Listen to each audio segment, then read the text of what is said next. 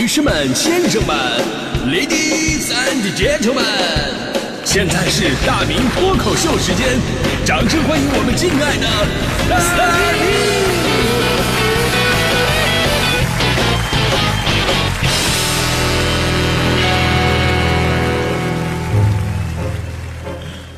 欢迎各位来到今天的大明脱口秀，我是大明。啊，从小啊，我爸爸就告诉我，团结力量大呀，一根筷子好折断，一捆筷子抱成团。呃，我说，亲爱的 Daddy，这个道理我是很懂的。我爸说，那好，你懂的话，你给我举个例子呀，我看看你有多懂啊。我说，Daddy，你看两块钱，你什么都买不到。但是如果你有一亿个两块钱，就可以买很多东西了，这不就是团结力量大吗？我爸一时之间竟然无法反驳。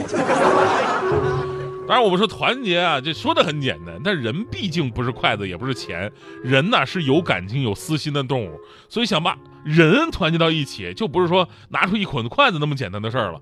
所以呢，今天咱们节目话题来说一说，在团结跟不团结的集体待着是一种怎样的体验啊？也可以这么说吧，团结的集体啊，大家伙儿。待着呢，如沐春风，温暖如家。遇到问题，兄弟齐心，其利断金。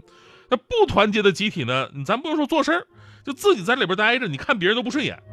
大迪同学对这点感受就特别的深刻。小的时候，大迪同学因为长得有点像男孩子啊，说话声音还特别的粗，而且一点都不温柔，啊，经常被身边的同学所排斥。那天大迪就被同学啊你一言我一语说啊假小子、男人婆啊给说哭了。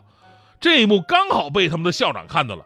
校长立马过来训斥那些捣乱的孩子。校长说：“你们在干什么啊？都是一个班级的，就不能团结一下吗？”然后回头安慰大迪：“别怕啊，这位男同学，你是哪个班的？”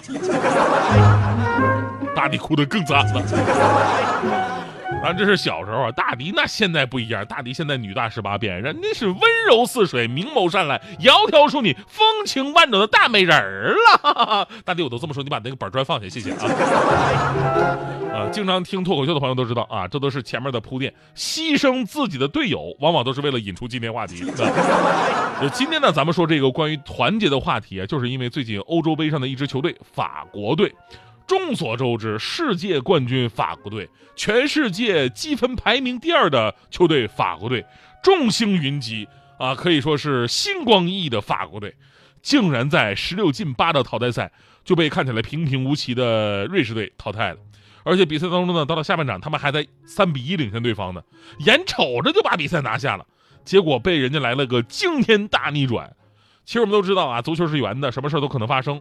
如同中国男足那么强的实力，也输给过也门、新加坡、中国香港，还在亚洲青年运动会上输给过一支叫东帝汶的球队。这场比赛对我来说最大的收获就是拓展了我的地理知识啊。但是咱们说回到这个世界冠军法国队啊，他们之前呢。呃，输球了啊！之后呢，被球迷揪着不放，并不是因为简单的说啊输掉了一场比赛，而是说在整个欧洲杯的过程当中啊，法国队又双弱拙的内讧了。所谓王堡垒往往都是从内部被攻破的嘛。光是对瑞士的比赛就有很多的奇葩内讧现场，比方说在这场比赛后期，瓦拉内啊，还有帕瓦尔以及博格巴三个人组成的右路形形同虚设的防守。于是呢，比赛进行当中啊，这个瓦拉内受不了了，言辞激烈的批评帕瓦尔防守不利，而帕瓦尔跟他说：“你说你别说我，你看看博格巴，他才是真正的没有防守 啊！别人指责他的时候，他指责别人。于是呢，瓦拉内啊，这这人也是一根筋，他又找到了博格巴，告诉他：哎，帕瓦尔说你没有防守。于是博格巴非常愤怒的冲着帕瓦尔喊：有种你过来，你把刚才的话再说一遍啊！”所以我在想，法国球员都这么真性情吗？有什么仇当场就报啊？这个啊，就如果一支球队只有三个人互相指责，其实也就算了。更奇葩的什么呢？呃，就是这支法国队的一个缩影。我跟你说，一个埋怨一个，就好像是家常便饭一样。就比方说，在本届欧洲杯开始之前，跟保加利亚队的友谊赛当中，法国队的前锋吉鲁在赛后就表示，球队的某些球员给自己的传球不够，得不到队友的有力支持。然后他的队友姆巴佩啊就不干了啊，被这句话给激怒了，说谁不给你传球呢？给你你接得住？哎，在新闻发布会上直接表达了对吉鲁言论的一个抗议。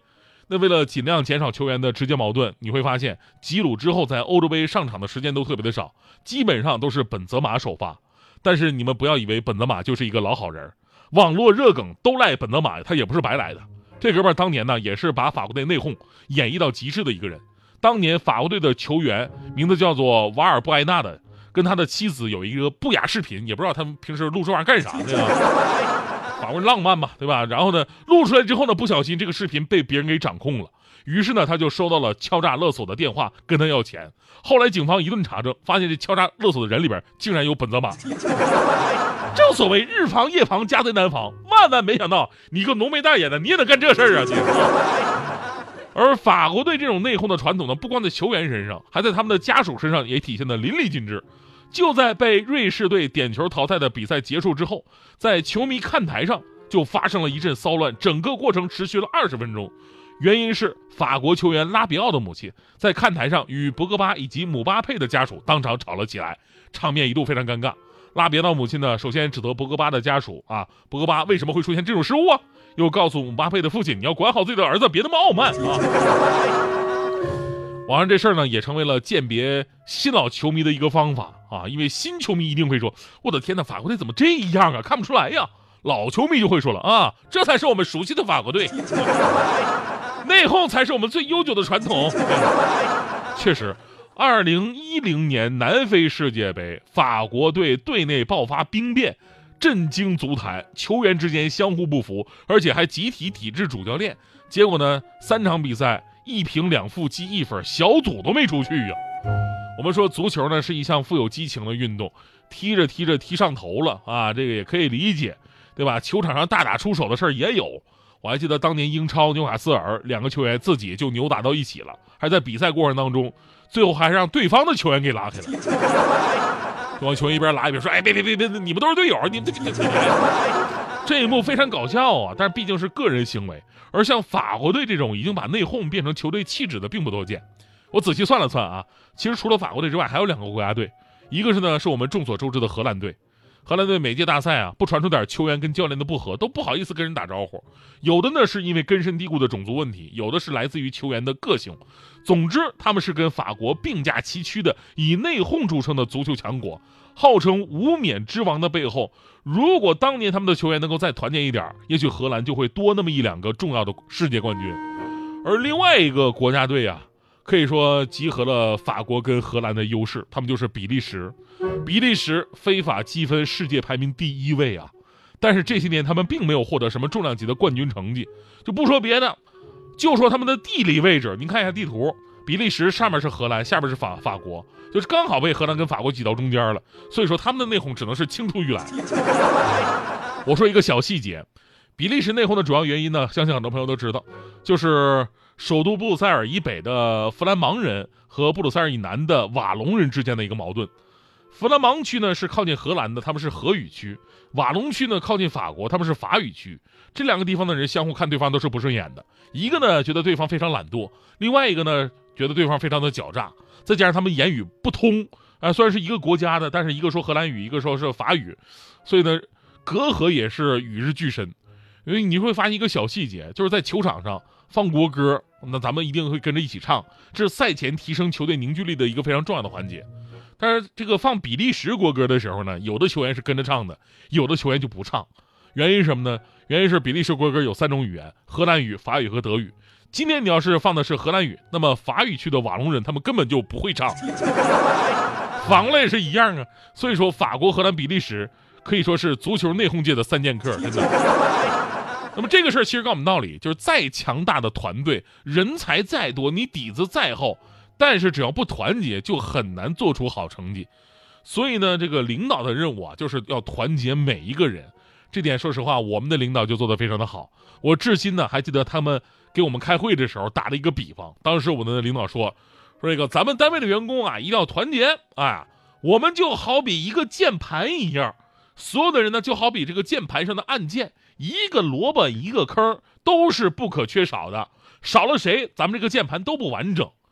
哎呀，当时我听完以后就特别的感动，而且我还好信儿啊，我就问了一句：“我说领导，那您看我是哪个按键呢？” 领导看了看我，你呀，你好像那个键盘上那个 F 七。我说 F 七是什么意思呢？呃，F 七啊，就是占个地方。但是到现在我也不知道你能干什么用啊！所以同志们，你们谁能告诉我，这个 F 七到底是干啥用的？人生不爱拐弯抹角，只爱往前冲。不管他三七二十一，先闯一闯再说。就算撞得头破血流也没关系，我不怕痛。你的爱情哲学实在让人搞不懂，又要风流要会缴获，还要能共度白头。你的条件太过苛刻，请，想想再说。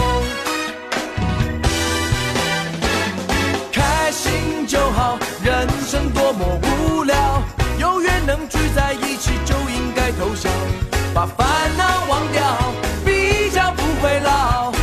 人生不